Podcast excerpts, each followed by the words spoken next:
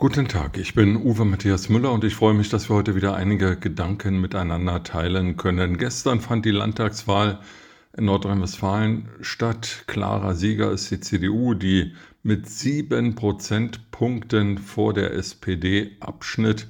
Die SPD hat ihr historisch schlechtestes Ergebnis erzielt. Die Grünen haben ihr Ergebnis verdreifachen können. Sie sind jetzt zweitstärkste Partei. Die FDP hat stark verloren. Die AfD hat ebenfalls verloren. Beide mussten, FDP und AfD, lange um den Einzug in den nordrhein-westfälischen Landtag zittern. Ganz rausgeflogen ist die Linke. Sie ist marginalisiert auf eine Splitterpartei mit jetzt nur noch zwei Prozent.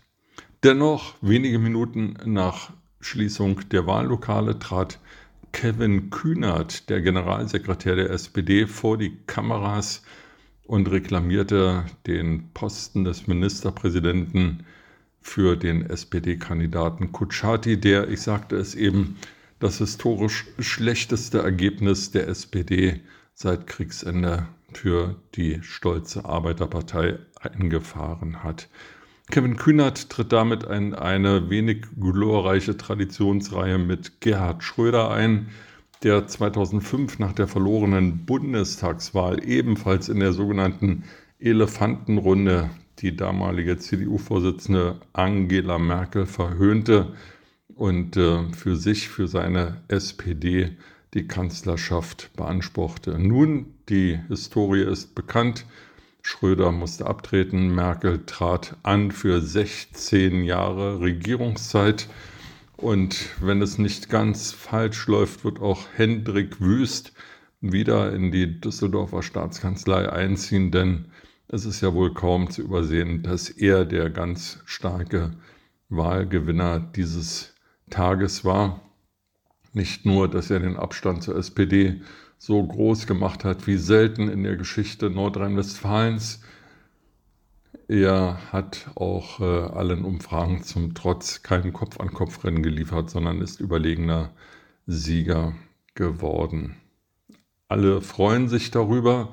Selbst Friedrich Merz, der auf Bundesebene viel schlechtere Umfrageergebnisse einfährt und dort, wir haben das gestern in die News 24 berichtet, in der aktuellen Sonntagsfrage bei etwa 27 Prozent landet, also sieben Prozentpunkte hinter dem Ergebnis in Nordrhein-Westfalen. Es bleibt abzuwarten, wie die Grünen sich entscheiden werden, ob sie lieber mit der SPD, mit dem Wahlverlierer koalieren oder ob sie eine Ampelregierung mit dem zweiten Wahlverlierer der FDP bilden, um Berlin zu stärken, oder ob sie eine starke Landesregierung mit viel Modernisierungspotenzial in Düsseldorf mit der CDU bilden werden. Einen bundespolitischen Aspekt hat die Wahl in Nordrhein-Westfalen ganz sicher, denn es ist äh, Nordrhein-Westfalen das stärkste, bevölkerungsreichste Bundesland in Deutschland. Von dort sind immer Signalwirkungen von Landtagswahlen ausgegangen. Und äh, Bundeskanzler Olaf Scholz hatte sich in diesem Land besonders im Wahlkampf engagiert. Am Wochenende kam übrigens auch noch eine Spiegelgeschichte heraus über die Verfehlungen der Christine Lamprecht. Und so kommt zu dem wenig beliebten Zauderkanzler Olaf Scholz auch noch eine Bundesverteidigungsministerin hinzu, die anscheinend sehr lustlos und wenig effektiv ihren Job macht. All das ist an den Menschen auch nicht spurlos vorgegangen. Und wenn man sich ansieht, ähm, wer wen gewählt hat, dann haben wieder die Älteren die Wahl entschieden, gerade die, die von dem Entlastungspaket, das Christian Lindner, der Bundesfinanzminister von der FDP, geschnürt hat, wenig oder gar nicht profitieren. Hier wird Klientelpolitik zulasten der Älteren gemacht.